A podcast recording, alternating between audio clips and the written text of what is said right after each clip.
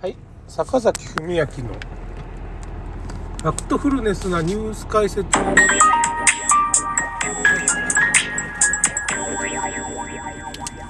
のですね、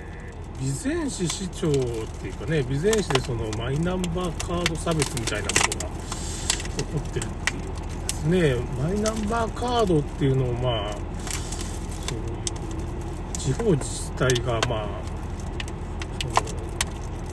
マイナンバーカードのその習得率が上がると地方交付金っていうねお金がこう国からもらえる予算が増えるんですよ。もうお金付けですね。あのコロナも接種率が上がると例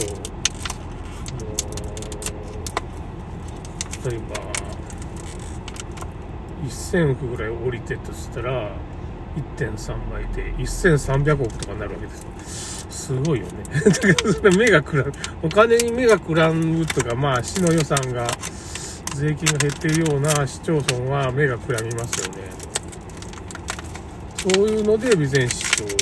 長、まあそれだけじゃないんかもしれないけどね、お金もすごい強烈な動機だろうけど、それだけじゃなくて、まあ上から言われてるかもしれんね。そういうことやれみたいなことを総理大臣から、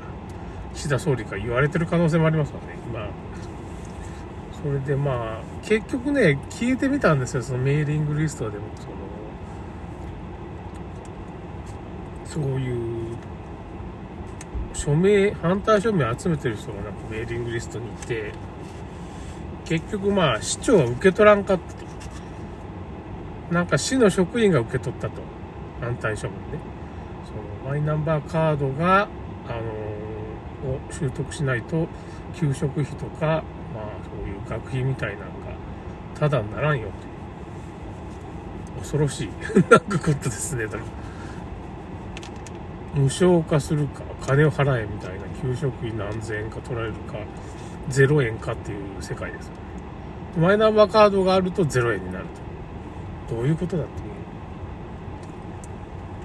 それおかしいんじゃない？差別なんじゃないかっていう話になってる。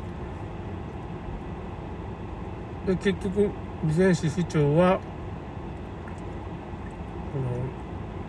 の、反対署名を受け取らずに逃げ回ったんですよ。ね。で記者なんかも来てて、記者会見やるとか言ってたのに、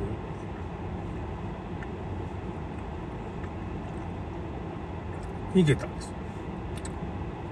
でそういう報道もまあ岡山県ではまあ全国紙でもネットとかのニュースでもねちょっと載ってましたけど。一応そう署名集めた人がそういう記事になってましたね。そういう封殺されたわけじゃないっていうかね、大手の新聞とかもいろいろ書いてくれてるみたいです。まあそれで、うん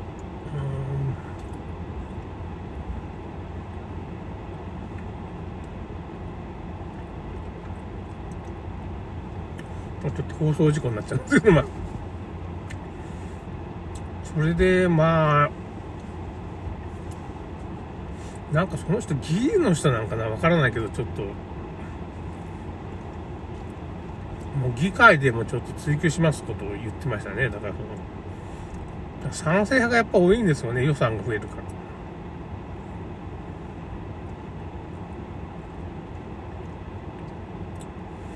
僕もこの前のなんかその、マイナーカ、マイナンバーカードの改正、マイナンバーカード法2015年のね、ちょっと、外国の第三者にデータをなんか、引き渡すという。グローバル化対応みたいなわけのわからないことが書いてるっていう話をまあ投げましたけどね、そのメーリングに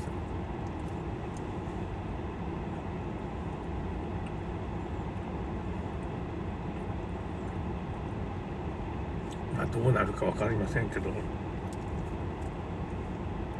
感じからするとちょっと今、こう、反対署名目もくれないですかね、市長。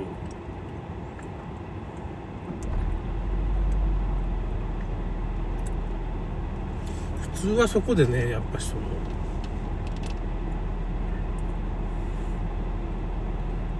検討しないといけんわね本当はその。会議を開いて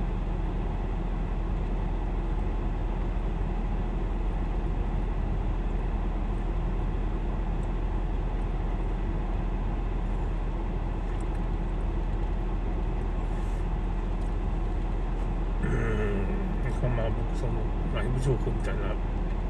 知ってる人と話してたんですけどまあ頑張ってみますって結局岡山県はそういう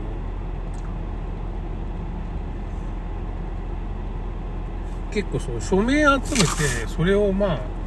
でそういういろんな問題点を告発していくっていうまあそういう市民団体みたいなのがあるんですよ。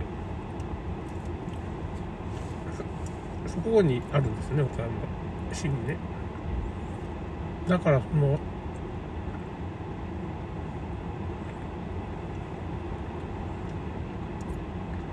その組織がいろいろこう問題点が起こったらすぐ動いてくれるから結構これは強いなと。言論の力でなんとかなるなっていうかね。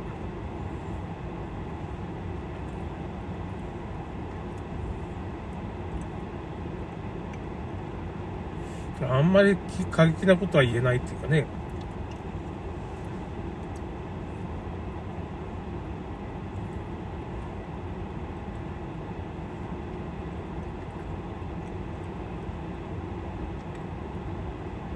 だから内部で結束するためには、